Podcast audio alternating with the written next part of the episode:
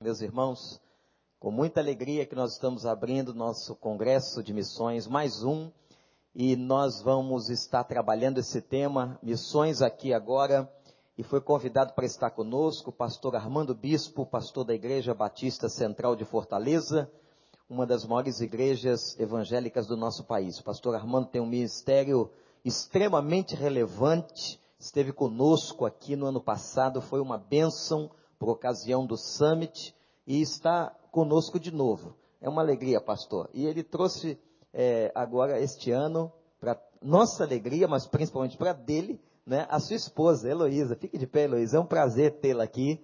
E aqui está. Depois vocês podem dar um abraço na Heloísa. Eles têm duas filhas.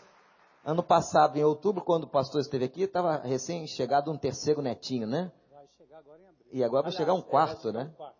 É agora um quarto. Então toda vez que ele vem aqui, nasce um neto. Deus o abençoe, pastor. E vamos aprender, irmãos, abrir o coração. A gente tem tantas perguntas: como ser usado? Como eu posso ser um servo de Deus nesse tempo? Será que fazer missões é só ir lá para o campo, para os lugares distantes? Como eu posso ser missionário do Senhor, servo do Senhor, pregando a palavra do Senhor aqui e agora? Deus use a sua vida, pastor.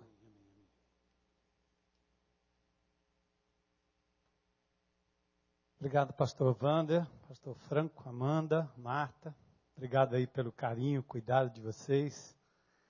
E realmente eu estive aqui uma, um tempo atrás, quero louvar a Deus pela oportunidade, não só de ter estado aqui, conhecido essa igreja amada, como ter estado ali naquela praia tão bonita, subir naquela pedra, que eu gosto de aventura, e fiquei pensando na minha esposa todo o tempo, né? E dessa vez deu certo. Graças a Deus vocês permitiram que ela viesse. Eu estou muito feliz. Deus abençoe aí a cada um de vocês. E para mim é um privilégio poder ah, participar de um momento como esse. Eu fui contactado pouco mais de um mês e eu estou no meio de uma série de conferências lá em Fortaleza. Aliás, uma série de mensagens. Geralmente eu dou, faço séries, dou um intervalo, entro noutra série. Deve ser por aqui da mesma forma. Mas eu, eu, eu, eu aceitei o desafio, volto do domingo de manhã para Fortaleza, prego lá à noite, senão eu perco o emprego, né? Ser demitido se eu não bater o ponto lá. Brincadeira.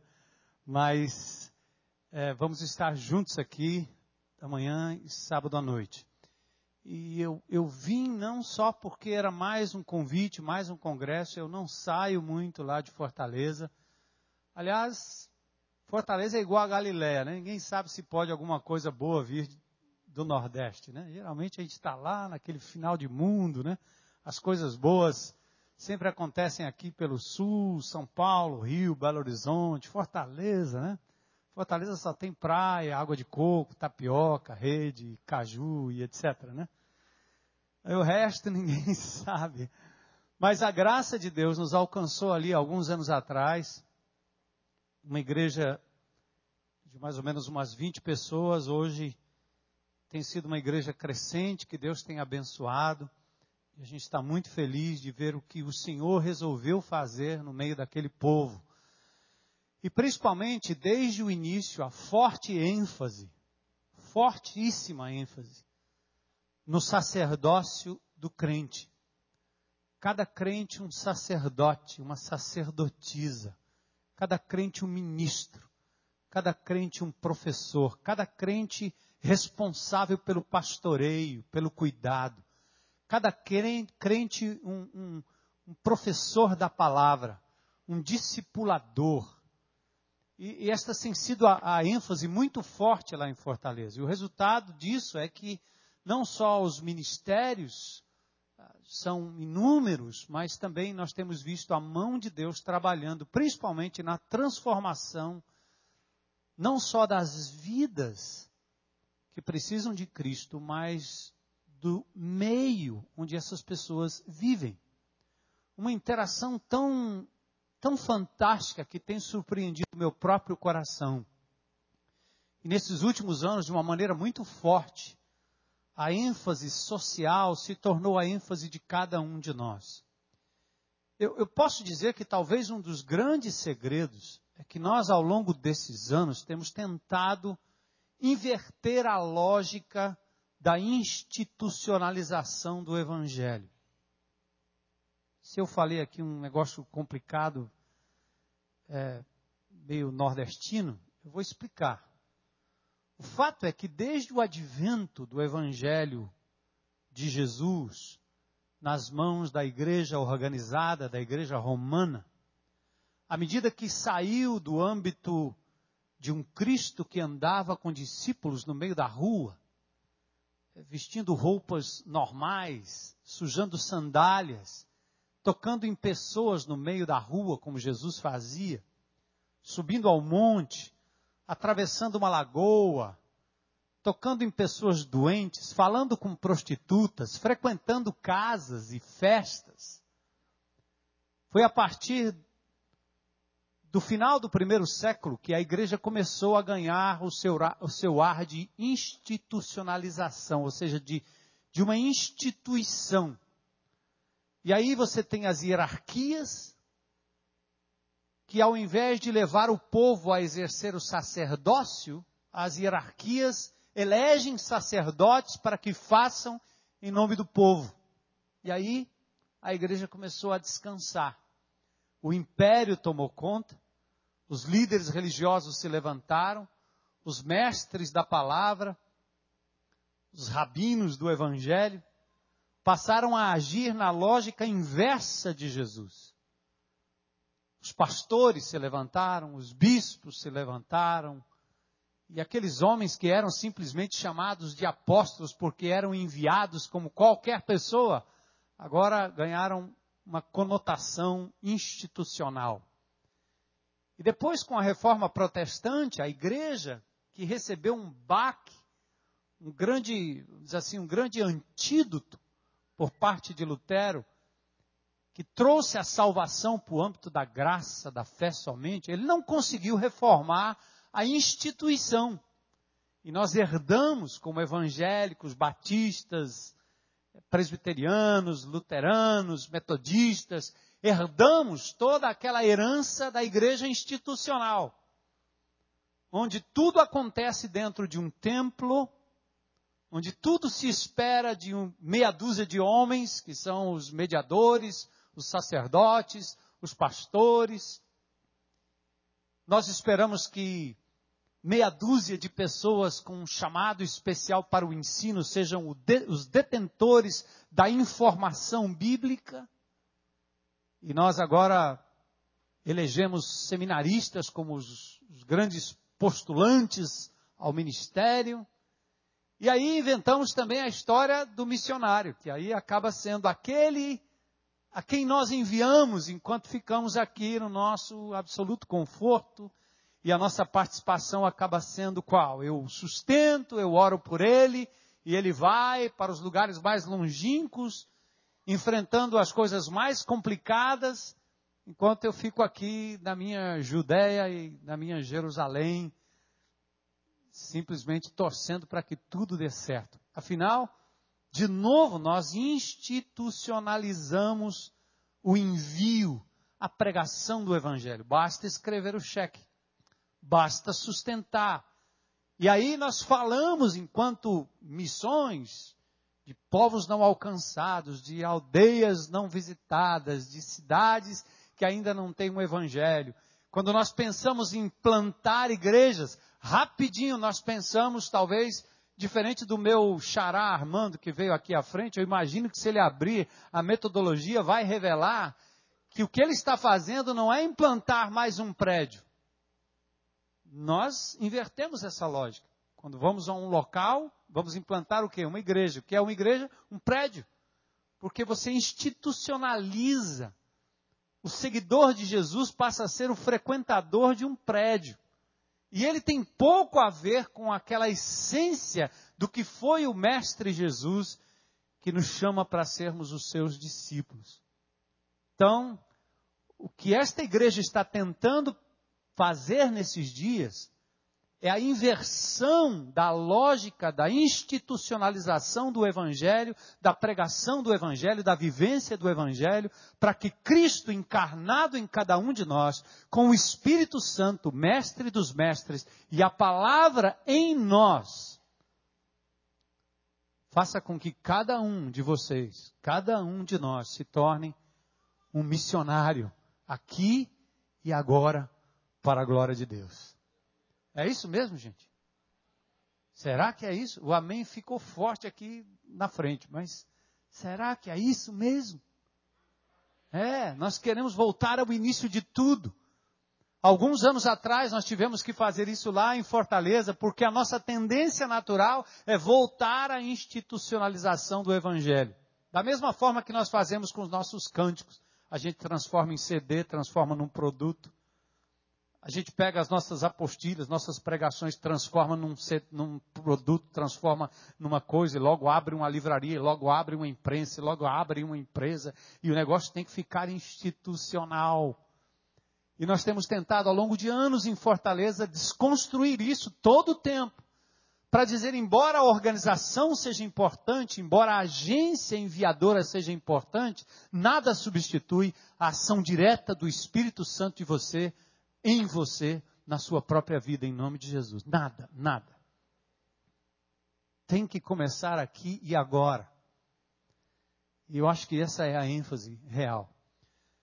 Dos vários exemplos que nós temos lá em Fortaleza, e me perdoem o uso dos exemplos, não é para trazer glória nem para o meu nome, nem para o nome daquela igreja, daquele povo, mas a glória para o nome de Jesus está levantando a sua igreja para fazer diferença onde ela está, como vocês têm feito aqui e certamente com estas conferências querem fazer ainda mais. Amanhã eu vou mostrar um outro vídeo, mas hoje eu quero mostrar um vídeo. Foi inaugurado em Fortaleza recentemente duas unidades prisionais, chamadas de CPPL. E, na verdade, são, são centros de, de privação provisória da liberdade. É uma outra palavra bonita para casa de detenção. Onde eu morava em São Paulo, na Zona Norte, tinha a antiga chamada casa de detenção. Quando jovem novo convertido corria para lá para pregar aos detentos, depois nas favelas ali ao redor da Fernão Dias, Deus sempre me deu essa vocação de estar olhando para as pessoas ao redor, sejam ricas ou pobres. E em Fortaleza, então, eu fui convidado para conhecer as instalações da nova casa de privação provisória. Um presídio modelo. Eu estive lá quando nada ainda existia. Andei pelos corredores e oramos, e era então, seria então um presídio modelo para mais ou menos 900 mil presos.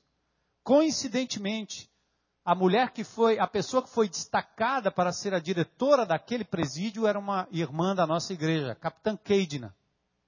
Deste tamanho.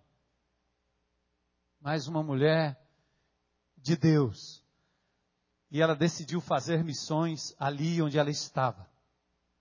Junto com ela, vários irmãos da IBC resolveram entrar naquele presídio para fazer diferença o presídio modelo não seria apenas na sua estrutura física e na sua arquitetura, na sua forma de ter corredores, vivências, onde os agentes penitenciários não teriam nenhum contato direto com os presos, mas nós estávamos determinados a fazer diferença naquele presídio. E começamos ali, eles têm seis vivências, quase mil presos. Começamos com uma vivência, um corredor alguns evangélicos, e logo mais evangélicos, e logo outros sendo transformados, famílias sendo cuidadas fora da, do presídio, palavra de Deus sendo pregada, conversões acontecendo, batismos acontecendo. E aí uma vivência totalmente evangélica no sentido de que as pessoas daquela vivência agora estavam proclamando que Cristo Jesus era Senhor. Eu sei que alguns ali estavam só tirando proveito da situação e de um ambiente de liberdade, porque naquela vivência as celas não eram mais fechadas, só o corredor. O cuidado, a limpeza, a própria decoração estava por conta daqueles detentos que agora professavam Cristo como Senhor e Salvador. Uma vivência, duas vivências, três vivências, quatro vivências, nós estamos quase com metade daqueles detentos convertidos ao Evangelho de Jesus. e suas famílias dizendo que algo diferente aconteceu. Não importa o tempo que eles vão ficar lá, mas Deus tem feito uma tremenda diferença naquele lugar. São quase 400, eu diria para ser modesto no número. 400 que hoje professam Jesus como Senhor e Salvador. Quando eu estive lá da última vez, o secretário de segurança me convidou para estar lá e eu fui com ele. Ele queria conhecer o trabalho. Quando eu estava pregando, olhei para aqueles presos e disse: O preso sou eu. Vocês não têm cara de preso. Eu queria então, num vídeo rapidinho, antes da gente entrar no texto, mostrar para vocês um pouquinho. É só um vídeo que não foi nem preparado propositalmente para isso. Eu só pedi: tem alguma coisa aí que foi registrado? Então, eu acho que foi feito um videozinho, um clipe rapidinho, por favor, sobre o presídio CPPL. Essa é a tenda. Olha, é parecida com a tenda de vocês, está vendo? Viu falar de presos com liberdade? Pois é o que está acontecendo numa casa de detenção aqui no Ceará, através do CR Prisões e do projeto Renascer. Veja os detalhes na nossa reportagem da semana. A Casa de Privação Provisória de Liberdade 2 Clodoaldo Pinto, no município cearense de Itaitinga, foi inaugurada em junho do ano passado e custou ao Tesouro do Estado um investimento de 13 milhões e 700 mil reais. Mas o maior investimento que os internos estão recebendo está além da estrutura física. Através do louvor e ensino dos princípios cristãos, homens e mulheres movidos pelo amor tem simplesmente usado seus dons, talentos e coração para mostrar o significado da verdadeira liberdade, como parte da programação do projeto Renascer, uma iniciativa de pacificação criada pelos detentos e apoiada pelo CR Prisões e Secretaria de Justiça do Ceará, o Ministério Arte e Celebração da IBC levou para mais de 540 presos um momento especial de louvor. Para a capitã Keidna, diretora da CPPL2, o momento é de celebração pela oportunidade de semear e cultivar ações que representam uma verdadeira cultura de paz. Eu tenho muitos agentes penitenciários, eu tenho muitos policiais, eu tenho muito pessoal da administração que são evangélicos. Deus realmente reuniu o povo aqui para cuidar das ovelhas. E mais, aí vem os mais interessados, os presos, né? Os que vivem aqui. De uma ala do presídio, hoje são três pavilhões. A sociedade ela precisa compreender que não existe prisão perpétua no Brasil.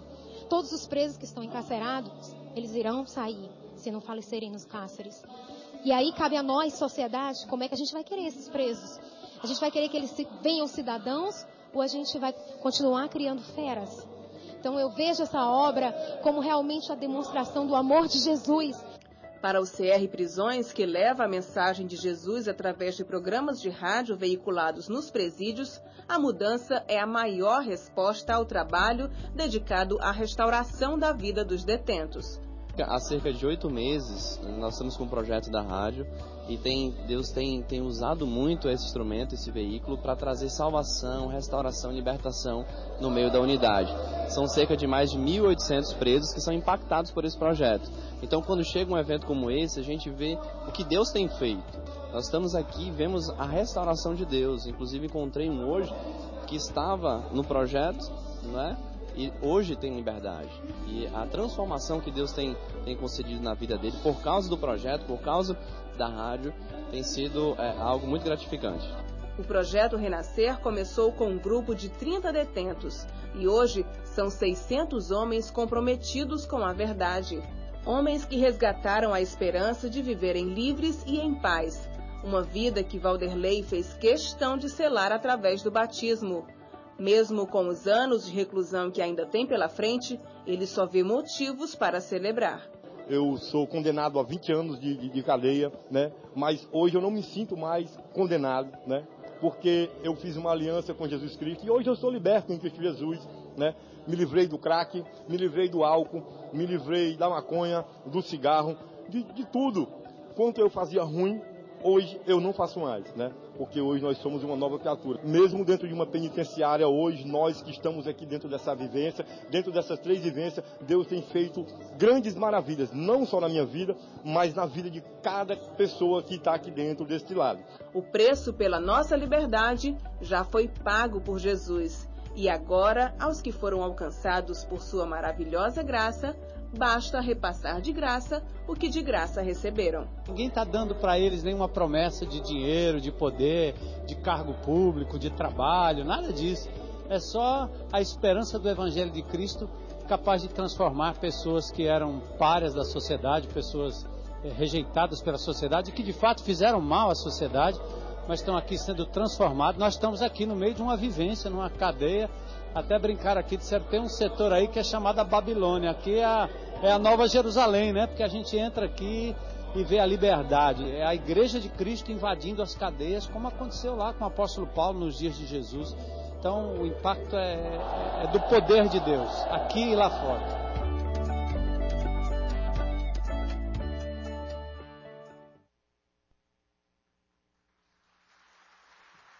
Amém. Gente, vamos abrir juntos em Isaías capítulo 58. Eu quero convidar você a ficar de pé para a gente ler, só para mudar de posição um pouquinho. Isaías capítulo 58. Aliás, o Valderlei, eu estava numa, numa reunião dessas, ele me cutucou atrás, por trás, e disse assim, pastor, tem alguma coisa que peça que eu seja batizado agora? Eu disse, não, é lícito se você crê de todo o coração que Jesus é Senhor. Eu creio, faz tempo. Eu disse, sim, mas batizar aqui dentro do presídio? Ele disse, é, ali dentro tem um tanque. Eu disse, como? Eu disse, não, só se a Capitã Cade não autorizar. Isso no meio do, da reunião. Aí ele correu lá, falou com a Capitã Cade né, e veio com autorização. A Capitã Cade disse, está tudo ok. E a reunião acontecendo. Eu disse, onde é que esse cara vai me levar? Para batizá-lo, né? Aí eu olhei para a Capitã Cade e ela disse, tudo bem, pastor. Está bom. Então vamos lá. E saímos eu, ele e um agente penitenciário.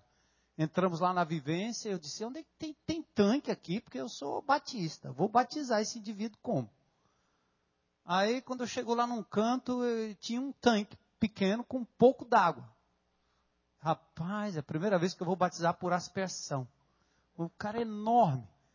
Eu disse, não, mas eu não posso, tem água aqui, eu não posso negar, eu vou dar um jeito. Aí eu fiz, peguei ele aqui pelas costas e enfiei a cara dele meio corpo, em nome do Pai, do Filho do Espírito Santo. Tá aparecendo aquele indivíduo, né? Confessa, senão eu te mato, né? E aí batizei o Valderlei ali. Que coisa boa, né? Alguém disse, você é doido, como é que você entrou ali sozinho com aquele preso, um agente penitenciário? Eu disse, ué, o homem disse que cria em Jesus, eu também, então eu fui, né? Isaías 58. Grite alto, não se contenha. Levante a voz como trombeta, anuncie ao meu povo a rebelião dele, e à comunidade de Jacó seus pecados, pois dia a dia me procuram. Parecem desejosos de conhecer os meus caminhos, como se fosse uma nação que faz o que é direito, que não abandonou os mandamentos do seu Deus. Pedem-me decisões justas e parecem desejosos de que Deus se aproxime deles. Por que jejuamos, dizem, e não o viste? Por que nos humilhamos e não reparaste? Contudo, no dia do seu jejum, vocês fazem o que é do agrado de vocês e exploram os seus empregados. Seu, seu jejum termina em discussão e rixa e em brigas de socos brutais. Vocês não podem jejuar como fazem hoje e esperar que a sua voz seja ouvida no alto. Será esse o jejum que escolhi? Que apenas um dia o homem se humilhe, incline a cabeça como junco e se deite sobre o pano de saco e cinzas? É isso que vocês chamam de jejum? Um dia aceitável ao Senhor? O jejum que desejo não é este. Soltar as correntes da injustiça, desatar as cordas do jugo, pôr em liberdade os oprimidos e romper todo jugo, não é partilhar sua comida com o faminto, abrigar o pobre desamparado, vestir o nu que você encontrou e não recusar ajuda ao próximo? Aí sim, a sua luz irromperá com alvorada e prontamente sugerá a sua cura e a, retidão, a sua retidão irá diante de você. E a glória do Senhor estará na sua retaguarda. Aí sim, você clamará ao Senhor e Ele responderá. Você gritará por socorro e ele dirá: Aqui estou. se você eliminar do seu meio o jugo opressor, o dedo acusador e a falsidade do falar, e com renúncia própria, você beneficiar os famintos e satisfizer o anseio dos aflitos, então a sua luz despontará nas trevas e à meia-noite, a sua noite, aliás, será como o meio-dia. O Senhor o guiará constantemente, satisfará os seus desejos numa terra ressequida pelo sol e fortalecerá os seus ossos. Você será como um jardim bem regado, como uma fonte cujas águas nunca faltam. Seu povo reconstruirá as velhas ruínas e restaurará os alicerces antigos. Você será chamado reparador de muros e restaurador de ruas e moradias. Se você vigiar seus pés para não profanar o sábado e para não fazer o que bem quiser em meu santo dia, se você chamar delícia o sábado e honroso o santo dia do Senhor, e se honrá-lo, deixando de seguir seu próprio caminho, de fazer o que bem quiser e de falar futilidades, então você terá no Senhor a sua alegria, e eu farei com que você cavalgue nos altos da terra e se banqueteie com a herança de Jacó seu pai é o Senhor quem fala. Deus, que o teu espírito encontre na nossa mente ainda talvez cansada pelo final do dia, pela semana de trabalho.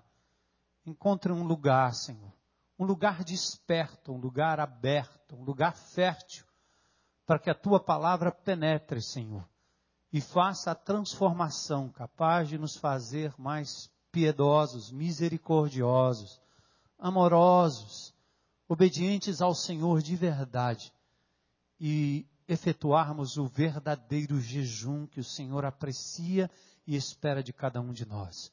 Senhor, é o teu povo aqui reunido hoje à noite. Fala com cada um de nós, é o que nós te pedimos em nome de Jesus. Amém. Podem sentar.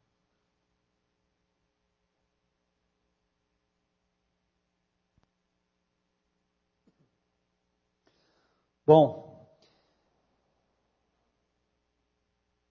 Nós podemos definir missões aqui de várias formas, de várias maneiras. Mas talvez a coisa mais interessante nesse início de caminhada com vocês, nesses três dias, e eu espero aprofundar ainda mais amanhã e no sábado também, seria importante ouvir o que Deus pensa e o que Deus quer de nós, o que Deus quer do seu povo. Eu costumo pensar que entre crianças é muito normal a brincadeira de faz de conta. As crianças têm a limitação da própria idade, por isso elas não possuindo recursos, quase tudo vem do imaginário. E aí elas tentam imitar o que vem, o que ouvem dos adultos, e por isso elas podem e devem brincar de faz de conta.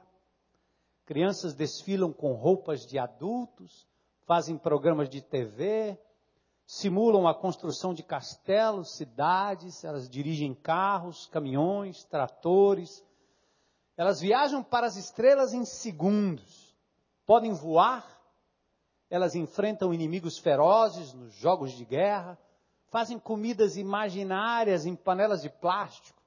Simulam um culto com banda, louvor e pregação. Assim são minhas netas, pelo menos. Enfim, o, imaginário infantil, e lá no imaginário infantil, o faz de conta é uma brincadeira saudável. Mas para qualquer adulto que fique brincando de fazer de conta, eu acho que seria isso considerado bastante estranho. E, ou, ou talvez o indivíduo fosse portador de uma deficiência mental qualquer. Mulheres, ou mulher, imagine o seu marido passando o dia na praia construindo castelinho e trazendo para casa conchinhas do mar, dizendo que são moedas de ouro para o sustento da família. Bem, no mundo espiritual nós também temos o faz de conta. O faz de conta religioso, que acaba criando em nós uma fé frágil, infantil e muito distante de Deus e da Sua vontade.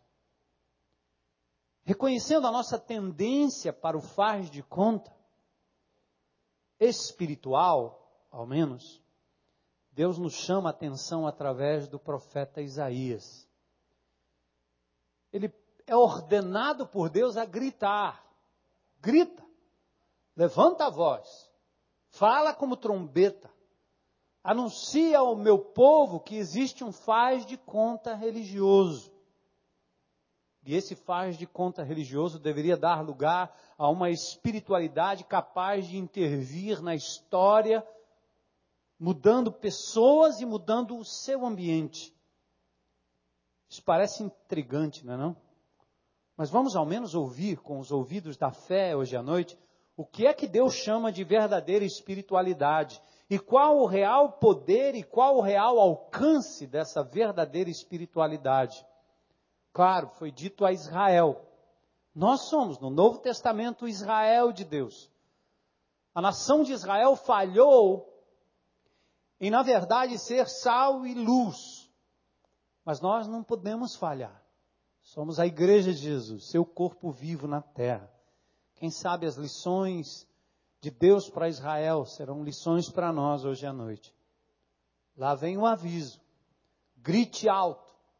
Não se contenha. Levante a voz como trombeta. Anuncie ao meu povo a rebelião e à comunidade de Jacó seus pecados. Gente, o texto vem na sequência do clamor do capítulo 40 de Isaías. Mas lá, tudo começou com um sussurro. No capítulo 40, verso 1, Deus fala ao profeta: Fala ao meu povo de forma suave e meiga. Ele diz: Console o meu povo. Diga para eles. Encorajem Jerusalém e anunciem a eles que o trabalho deles já foi feito. Já foi paga toda a iniquidade a iniquidade e os pecados já receberam da mão do Senhor em dobro, não precisa mais lutar. Então, lá em Isaías 40, o povo de Deus não precisa, aliás, recebe um alerta afável, amoroso, cuidadoso, de que aquele povo não precisava mais fazer por onde para ter relação com Deus. Não precisava mais trabalhar para receber o perdão de Deus. Vida espiritual não era mais um produto do esforço humano. Autojustiça não tinha mais cabimento. Eu não posso fazer por onde para agradar a Deus. O que eu faço ou deixo de fazer não muda o meu status diante do Deus que me ama incondicionalmente. Esta era a mensagem de Isaías para o povo daquela época. Para de querer trabalhar uma religiosidade que tenta ganhar o meu coração. Eu não preciso disso. Eu não preciso disso. Bom, mas como sempre, o primeiro aviso não bastou. O povo insistiu em praticar a espiritualidade do faz de conta. Intimidade com Deus deu lugar a um ritual, um ritual religioso e o que deveria ser um meio para se chegar a Deus acabou se tornando um fim em si mesmo. As festas religiosas, os dias santificados, os rituais do templo, as práticas espirituais, que deveriam conduzir o povo a amar a Deus e amar ao próximo, acabou levando-os a uma busca egoísta por vantagens e benefícios, até os cânticos. Lembra de Isaías capítulo 1? Deus diz: Eu não aguento mais, para de cantar, vocês, vocês estão perturbando o meu ouvido. Porque o cântico de vocês está misturado com outras coisas que, eu, que não me agradam. E mais importante do que os seus cânticos é o seu coração, é o estado da sua alma, é o estado da sua disposição em me conhecer e me amar como Deus. É muito mais importante. Bom, foi assim. Ah, como posso ganhar isso? Como, como, aliás, como posso ganhar alguma coisa diante de Deus? Como, como é que a minha religiosidade pode agradar a Deus? Essa sempre foi a busca do povo de Deus quando se desvia do foco, que é a própria pessoa do Senhor. Então vamos examinar esse faz de conta espiritual. No verso 2, está aqui, Isaías 58. Dia a dia me procuram. Parecem desejosos de conhecer os meus caminhos. Ah, temos boa vontade, eles têm boa vontade. É, é como se fosse uma nação que só faz o que é direito, que nunca abandonou os meus mandamentos. Eles pedem decisões justas. Parecem, de, eu, eu acho interessante a palavra parecem, parecem, parecem. Ou seja, o faz de conta parece, mas não é de verdade. É, nós não temos aqui uma rebelião explícita do povo que diz eu odeio Deus, eu nego a Deus, eu blasfemo contra Deus, eu não quero saber de Deus. Não, não. Aqui era um povo religioso que frequentava diariamente, que oferecia sacrifícios, que louvava ao Senhor, tudo isso obedecia os mandamentos. Não existe aqui uma rebelião explícita, mas um abandono da fé, uma atitude de rebeldia não escancarada. Ao contrário, aqui tem uma busca, uma frequência assídua, um pedido por justiça, mas a motivação não está direito. O motivo intrínseco do coração não bate. Deus mesmo revela a hipocrisia religiosa de Israel parece, como se fosse. Esta é uma busca pelo que Deus pode fazer por eles e não por quem Deus é. Como alguém que espera no aeroporto presente ou aquela encomenda especial que veio na mala do amigo ou do parente. E quando o camarada aponta ali, eu vejo as minhas netinhas, né? Se eu prometesse, eu não prometo, porque eu não sou doido, né? Eu vou se eu disser assim, olha, eu vou para essa viagem e vou trazer para você uma super boneca. Quando eu apontar na saída do aeroporto, se elas estiverem lá, a primeira coisa que vão perguntar é o quê? Ô oh, vovô, você chegou, que maravilha, quero lhe dar um abraço. Qual é a pergunta? Cadê minha boneca? A nossa relação com Deus, quando a gente começa essa prática da religiosidade oca, de cumprir as obrigações, às vezes vira uma espécie de troca, apenas troca. Queremos o que Deus pode nos oferir, o que Deus pode nos dar, mais do que a pessoa dele, a presença dele, a graça e o poder que ele representa. Essa é uma busca pelo Deus que pode fazer por eles e não por quem Deus é, ou pelo que Deus pode fazer por eles. Procura, o faz de conta, procura aparecer ou buscar notoriedade. Eles começam a perguntar a Deus: Ei, por que, que nós jejuamos? E você não está vendo? Por que você não percebe que nós nos humilhamos aqui a cada domingo? Você não está vendo como nós cantamos, como nós chegamos, como nós somos pontuais, como nós lemos a Bíblia? Você não está percebendo, não? A religião do faz de conta, né? Parece ter desejo de ser notado de alguma forma. Parece a finalidade única desse jejum religioso. Autojustiça. Muito parecido com o filho próximo da parábola do filho pródigo. Aquele menino tão justo, tão obediente, tão direito, se achava tão correto, tão obediente. Eu fiz tudo que você mandou. E como é que você é capaz de tratar tão bem esse indivíduo que negligenciou, que roubou, que matou, que saiu, e aí volta arrependido e você aceita? E eu? A condenação ali parece ser maior para o filho mais próximo do que para o filho pródigo que se arrependeu e voltou pedindo misericórdia. Porque esse indivíduo fez tudo certo, mas por autojustiça. Ele achou que estava ganhando o coração do pai só por fazer o que era direito. O pai queria muito mais do que isso. Queria um coração misericordioso, amoroso, capaz de amparar e de amar como o pai ama. Bom, a religião do faz de conta produz também contradição. Verso 3. Contudo, no dia do seu jejum, vocês fazem o que é do agrado de vocês e exploram os seus empregados. Seu jejum termina em discussão e rixa. Parece que os judeus fizeram do dia da expiação um dia comum. Adoração como rito e negócios como meta.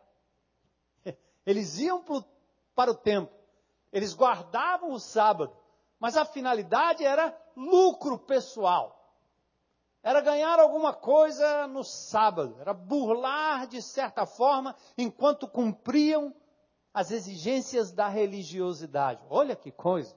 O exercício do jejum não os deixava tranquilos e focados em Deus. Pelo contrário, eles ficavam irritados porque não podiam vender no sábado. Estressados e envolvidos em discussões de negócios. Cadê o celular? Eu não fechei aquele negócio. Espera um pouco aí, mulher. Agora não, mulher. Eles não estavam preocupados com o dia dedicado à adoração e ao descanso. Era o dia de negócios. Quando é que termina esse coisa aqui que eu tenho que resolver meus negócios? O judeu era assim. O sábado era uma irritação, eles estavam brigando. Porque eles não conseguiam relaxar na presença de Deus e celebrar o sétimo dia, como Deus celebrou na sua criação. Fez em, tudo em seis dias, no sétimo parou para celebrar. Deus não precisava descansar, ele não se cansou por criar tudo que criou em seis dias mas ele nos ensina um ritmo da natureza normal. Você produz, produz, produz e tem que parar para contemplar o que você produziu. Muito lindo. Para e contempla. Deu trabalho fazer tudo isso. Mas é tão bom parar e contemplar o que você fez. O judeu não aguentava parar e contemplar a natureza, contemplar o Senhor da natureza, contemplar o Deus da natureza. Ele estava preocupado na fatura. Embora ele viesse ao templo, a preocupação era outra. A ideia de socos brutais aqui pode ser traduzida como discussões acirradas ou disposição física para o trabalho árduo e pesado. Punho cerrado. No dia do Senhor, dedicado ao Senhor, ele estava ligado em outras coisas. Lamentável. A agenda não permitia descansar na presença de Deus para amá-lo de todo o coração. É como buscar ao Senhor para se dar bem nos negócios. É como aquele que não consegue se concentrar um minuto na adoração a Deus por estar preocupado com afazeres, compromissos e etc. Lazer e trabalho antes da contemplação e da adoração que o Senhor merece. Ah, o faz de conta prende-se ao dia do rito. Já já vocês vão entender o que isso tem a ver com missões do dia a dia, né? Será esse jejum que escolhi, verso 5, em que apenas um dia o homem se humilhe, incline a cabeça como junco e se deite sobre o pano de saco e cinzas? É isso que vocês chamam de jejum? Um dia aceitável ao Senhor? Um dia, um momento, uma hora. Fez a obrigação, cumpriu o ritual, foi no final de semana, pediu perdão dos pecados, recebeu a ceia, entrou ali, foi santificado, fez sua obrigação e ali parou. Judeus estavam desse jeito e o profeta estava chamando a atenção. Deus está dizendo ao seu povo: Eu não posso aceitar o gesto exterior quando o seu coração não está alinhado e rendido à minha pessoa. O povo não estava pecando abertamente, afrontando ou blasfemando de Deus, não era isso. Mas eles estavam vivendo uma religiosidade capaz simplesmente de cumprir obrigações ritualísticas. E a institucionalização da adoração era o que importava. Eu estou aqui, está tudo acontecendo, está tudo direitinho, está tudo bonitinho, cumpri minha obrigação, pronto. Igualmente nós, amados. Podemos não ter uma atitude rebelde ou blasfemadora, mas Deus que conhece a mente, o coração de cada um de nós, Ele pode revelar o que se passa lá dentro. Porque o Senhor não vê como vê o homem. O homem vê a aparência, mas o Senhor vê o coração. Ele sabe o que está aí dentro do seu coração. A espiritualidade desejada, finalmente. Verso, eh, aliás, a partir do verso 6. Agora vem a revelação mais clara, o direcionamento mais explícito, a vontade de Deus mais objetiva. Agora podem ser compreendidos nesse texto. E a ideia é: quem tem ouvidos para ouvir, ouça. Agora você vai compreender qual é a prioridade de Deus. O que quer dizer de verdade seguir não os mandamentos do Senhor, a Bíblia que fala do Senhor, mas o Senhor da Bíblia e o Senhor do mandamento. É algo como eu tenho dito lá na IBC nesses dias, nós temos que inverter essa lógica. Quando Jesus diz: Aprendei de mim. Aprendei de mim. Aprendam comigo. Sigam-me. Sigam o meu exemplo, imitem-me. Olhem para mim, é uma pessoa, não é um conceito, não é sigam um livro. Aliás, em João no capítulo 5, lá no verso 29, quando Jesus diz que os judeus examinavam as escrituras porque eles achavam que na escritura tinha vida eterna e são elas que testificam de Jesus, é verdade? Logo em seguida Jesus diz: "Mas vocês não vêm a mim para terem vida. Vocês estão indo para a letra. Vocês estão dominando muito bem o Velho Testamento. Vocês estão conhecendo tudo sobre a Torá, a lei. Vocês estão articulando tudo sobre Deus. Mas vocês ainda não entenderam que é muito mais do que informação, é formação, é submissão, é seguir alguém. E nós andamos atrás do Mestre Jesus e aprendendo dele. É uma pessoa que nós seguimos. O exemplo dele no Novo Testamento não foi o exemplo de um grande escriba, de um grande pregador, de um grande pastor de púlpito. Jesus não fez isso. Jesus andou pelas ruas. Jesus lavou os pés aos discípulos. Jesus tocou em pessoas doentes. Jesus falou com a prostituta ao meio-dia, quando ninguém jamais seria capaz de se aproximar daquela mulher, censurado pelos seus próprios discípulos. Jesus está dizendo: não aprendam sobre mim, aprendam de mim, sigam-me. E você vai entender o que é fazer missões aqui e agora, o que é ser um crente, um discípulo de Jesus aqui e agora. O jejum que desejo não é esse. Quem tem ouvidos para ouvir, ouça. Deus pede que o profeta grite, clame, proclame com estímulo para os sinceros, aqueles que verdadeiramente buscam a presença dEle e talvez como um aviso para os que se perderam na religiosidade sem sentido. O jejum que desejo não é este. Ou é quase uma pergunta retórica, perdão. Preciso respeitar aqui o ponto de interrogação no final da frase. O jejum que desejo não é este? Qual? É Deus que está dizendo solta as correntes da injustiça, desate as cordas do jugo, põe em liberdade os oprimidos, rompa todo o jugo, o jugo da droga, o jugo da miséria, o jugo da corrupção, o jugo da doença, o jugo da codependência, o jugo da corrupção, o jugo do materialismo. Gente, está aqui. Aqui temos uma sequência de verbo, percebe? Olha aí. Soltar, desatar, pôr em liberdade, romper, partilhar, vestir, abrigar, recusar. Anotem. O infinitivo mostra que a demanda é atemporal, ou seja, temos que fazer isso sempre. Sempre soltar, desatar, libertar, romper, partilhar, abrigar, vestir, ajudar. Irmãos, Deus está definindo o que é a verdadeira espiritualidade. O jejum que Deus deseja é a externalização do amor. Se você ama, você fará isso. Se você é discípulo de Jesus, você vai fazer exatamente como ele fez. Ele soltou, desatou, libertou, rompeu, partilhou, abrigou, vestiu, ajudou e ele continua fazendo isso através da sua igreja. E não adianta orar pelos encarcerados, você tem que entrar no presídio. Não adianta orar pelos bandidos, você tem que abraçá-los e trazê-los para perto. Alguém tem que dizer para eles que eles são importantes para o Senhor. Alguém tem que fazer isso. Não adianta falar da corrupção, porque do seu lado tem um indivíduo que não é, ele não é um favelado, mas é um corrupto, você sabe disso. Mas ele é carente do amor de Jesus do mesmo jeito. E Deus te colocou ali para soltar as correntes, o jugo da corrupção. Você está bem do lado dele todo o tempo, todo o tempo. A tua Judéia, a tua Samaria, é ali, a tua Jerusalém. Falando sobre a institucionalização, aliás, do Evangelho, eu, eu, eu me lembro do, de Jesus, depois de assunto aos céus, ele aparece aos discípulos, e os discípulos logo perguntam o que lá em Atos, no capítulo 1? Será este o tempo em que restaures o reino a Israel? É o que, que eles pensaram?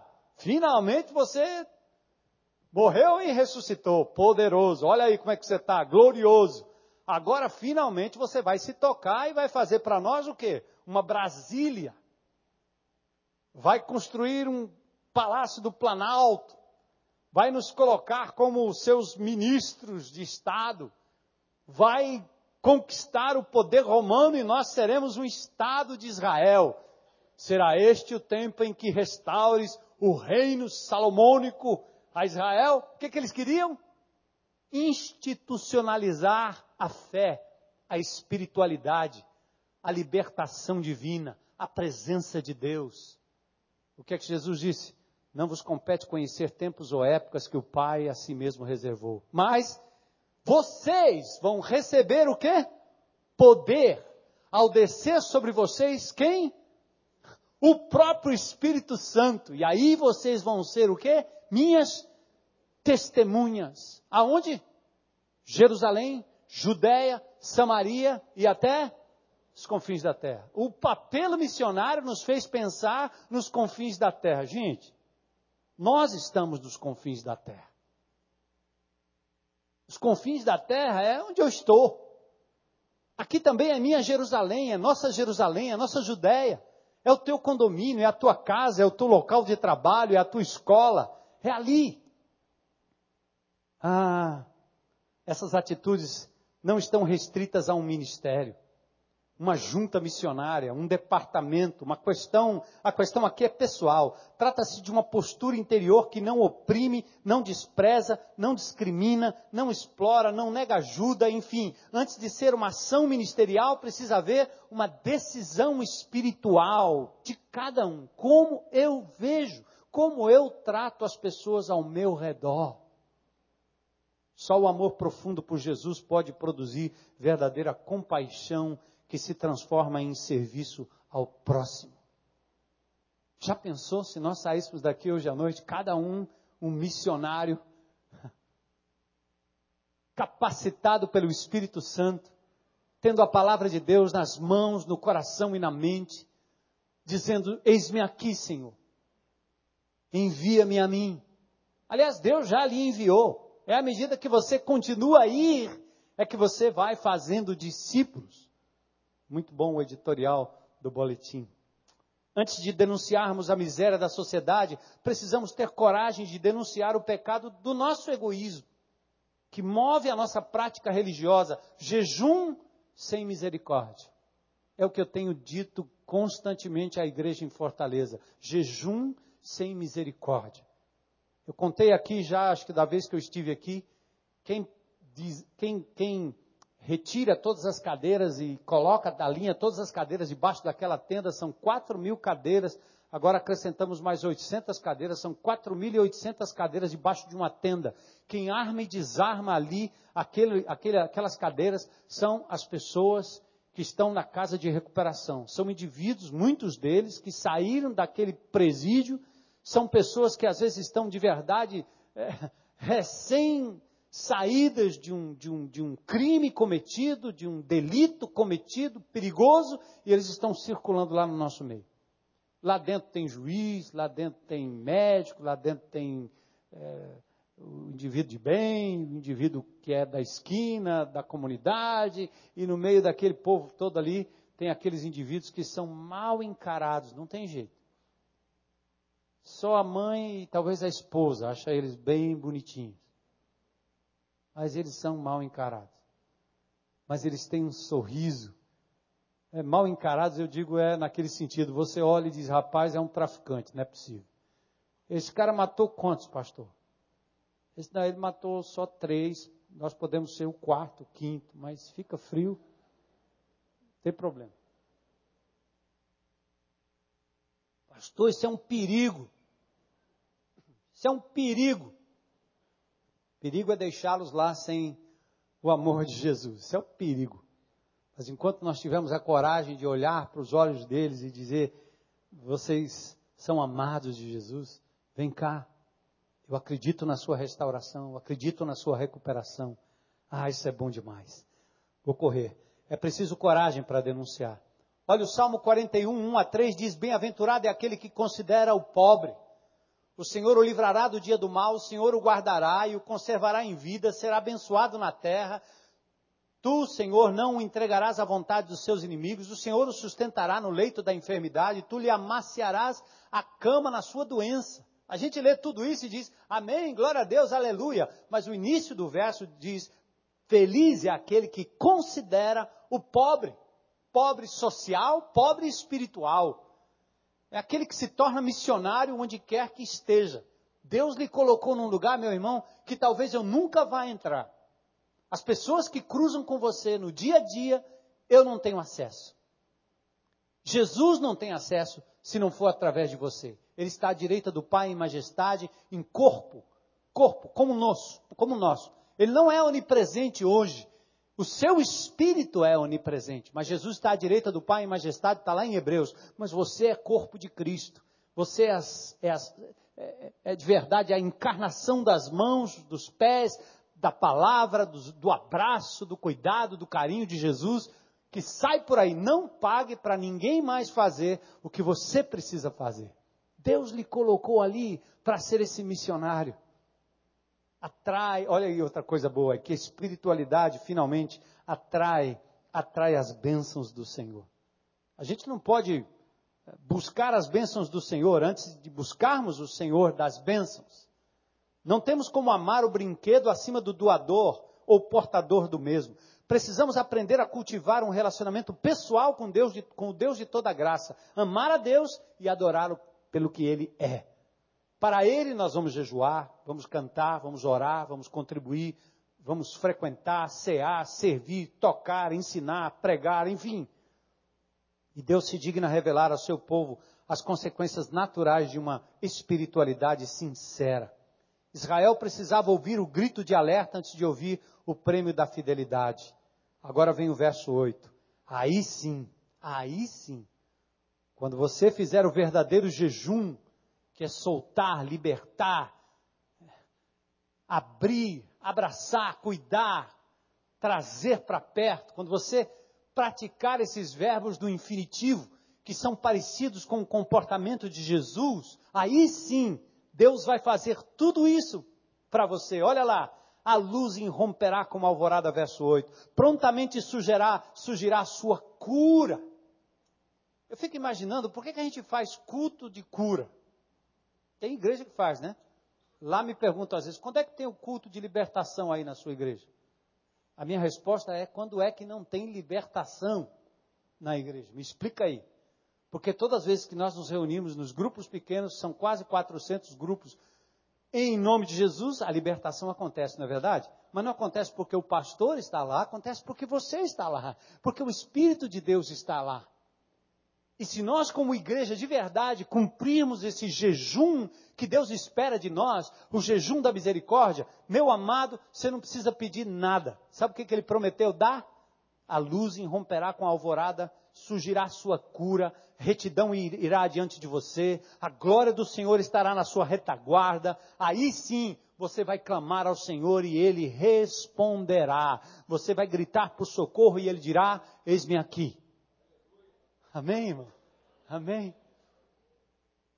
Promessa, não adianta você ficar, ah, vamos fazer um culto para a alvorada romper, vamos fazer um culto aqui para uh, um clamor, para a justiça acontecer, para a glória descer, para a resposta não sei da onde. Não se preocupe. Pratique o jejum que Deus quer, que é o jejum da misericórdia. Abra o seu coração, ame o próximo e você vai ver que o Senhor vai cuidar de você. Ele prometeu, vem e vem de graça. A luz e a cura irrompem prontamente, dando ideia de velocidade. Não vai demorar. Justiça e glória são expressões paralelas da presença de Deus adiante e por trás do seu povo, como no deserto. Orações respondidas e a presença na hora do socorro. E aí Deus vai lembrar de novo, mas Deus volta no verso 10 a lembrar de novo, porque logo a gente se encanta com as bênçãos. Finalmente, pastor, você chegou na hora que eu estava. Eu estou precisando de uma, de uma cura. Então o pastor rodou, rodou, rodou, rodou, rodou, esse cearense. Vem aqui, rodou, rodou, rodou, rodou e nos tocou que eu estava precisando de uma cura. Finalmente chegou na parte da mensagem que eu estava esperando. Essa coisa da cura eu tenho interesse. Aí Deus, o que é que ele faz no texto? Quando você se encanta com o que ele pode oferecer, ele volta no verso 10 e diz: Espera aí, vou te lembrar de novo. Se você eliminar do seu meio o jugo opressor, o dedo acusador, a falsidade no falar, se você com renúncia própria beneficiar os famintos e satisfizer os anseios do, dos aflitos, ah, tá lembrado? A bênção virá, mas meu querido, você precisa ter o coração do teu mestre Jesus. Há coisas que precisamos deixar de fazer e há coisas que precisamos começar a fazer. E o verso 10 tem essa particularidade. O envolvimento é pessoal. O dom sem o doador é vazio. O tempo verbal da ação beneficiar e satisfazer indica um envolvimento pessoal. Não transfira a bênção para ninguém. Poder ajudar, alimentar, colher, acolher, tocar, pôr as mãos no arado é com você. Então, aí ele volta de novo. o resultado é glorioso. As bênçãos vêm num crescendo. Verso 11, verso 12. Você vai reconstruir ruínas, restaurar alicerces antigos. Você vai ser chamado reparador de muros. Vidas quebradas, famílias quebradas, reputação quebrada, saúde arrebentada. Você vai ser chamado um reparador de muros, restaurador de ruas e moradias. Ah, presença de Deus mesmo nas trevas. Cuidado constante, desejos satisfeitos, ossos, saúde física fortalecidos. Você vai ser um jardim regado. Outro lembrete, verso 13. Se você vigiar os seus pés para não profanar o sábado, e aí vem outra discussão. Mais um lembrete da graça divina que não pune, ele não disciplina sem antes avisar. Chama atenção e mostra que a misericórdia e a santidade divina exigem coração sincero e fé obediente. Espiritualidade não combina com o faz de conta e conivência com o erro. Deus não quer que você passe a delegação para ninguém. A responsabilidade é sua. Então você terá no Senhor a sua alegria, verso 14. E eu farei com que você cavalgue nos altos da terra e se banqueteiem com a herança de Jacó, seu pai. É o Senhor quem fala. Amados, esse é o verdadeiro jejum. A misericórdia e a compaixão associadas às práticas religiosas. Zacarias 7,9 diz assim: diz o Senhor dos Exércitos: administrem a verdadeira justiça, mostrem misericórdia e compaixão uns para com os outros. Mateus 5,7, bem-aventurados os misericordiosos, porque eles alcançarão misericórdia. Mateus 9,13, vão aprender o que significa isso. Desejo misericórdia e não culto, sacrifício. Pois eu não vim chamar justos para um ajuntamento, mas pecadores ao arrependimento. Desejo misericórdia, não sacrifício, pois eu não vim chamar justos, mas pecadores. A espiritualidade que vem de dentro reflete o profundo amor por Jesus que vaza de uma forma natural em busca de amar e servir ao próximo, dando, doando, suprindo, acolhendo e repartindo o que de graça o Senhor nos tem dado: vida, saúde e bens, como Ele tem dado a você, de forma abundante para alguns. Nosso desafio é maior que um projeto, é maior que um ministério, maior que um bairro, é para todos quantos o Senhor colocar ao seu redor. É, acima de tudo, assumir uma postura de compaixão que brota naturalmente de dentro e de um relacionamento com o Deus de toda graça, de toda misericórdia. Missões aqui agora é isso. Começa por você, por essa visão de que você não está correndo atrás de Deus pelo que Ele pode oferecer, mas pelo que Ele é. E quando você faz isso, Ele enche o teu coração de misericórdia, porque Ele é um Deus de misericórdia. Ele te alcançou com misericórdia. Ele quer te usar aqui e agora para alcançar este bairro, esta cidade, esse país, enfim. Não envie ninguém. Vá você mesmo, a começar onde você está e onde você estará amanhã. Vamos orar. Deus, como é bom, como é bom a gente proclamar as tuas grandezas, tuas maravilhas, teu poder conhecermos um pouco mais do teu caráter, da tua natureza. Levarmos o teu povo, Senhor, para irem para além do rito, para além do templo, para além, Senhor, do jejum obrigatório ou do jejum de mera troca, mas para a presença de um Deus vivo, que tem prioridades, que ama o perdido, que dá a sua própria vida e que nos capacita a fazer o mesmo. Senhor, eis aqui o teu povo reunido hoje à noite. Eu não sei qual o estado do coração de cada um, qual é a disposição de cada um, mas o Senhor conhece. E o teu espírito tem poder para levantar mortos, quanto mais teus filhos, Senhor, estejam como estejam. O Senhor é poderoso para levantar aqui uma geração que vai transformar este lugar, este bairro, esta cidade para a glória do teu nome, Senhor. Que influência poderosa. Quanta coisa está armada para acontecer nesta cidade que chamam de maravilhosa. Maravilhosa é a tua graça. Maravilhoso é o teu poder, Senhor. Que da próxima vez que um presidente entrar nessa cidade, não olhe para a estátua e diga que maravilha, mas que ele olhe para as vidas transformadas, para a paz que reina nesse lugar Olhe, Senhor, para a miséria que diminui à medida que o teu povo caminha e leva graça e transformação. Que mais presos sejam libertos, que mais homens sejam retirados do jugo do tráfico, Senhor. Que mais empresários, homens de negócios, políticos sejam também, Senhor, libertos da corrupção, do roubo, da injustiça. Que os teus filhos possam iluminar essa cidade, que seja vista, Senhor, esta luz por todos aqueles que aqui vierem, para a glória do Teu nome. Eu quero isso para Fortaleza, Senhor. Eu sei que o Senhor quer isso também para o Rio de Janeiro e particularmente para esse lugar tão abençoado. Usa essa igreja, sua liderança e seus membros. Leva-nos em paz, Senhor, para casa. Muito obrigado pela tua presença aqui nesse lugar. Te pedimos isso em nome de Jesus pastor.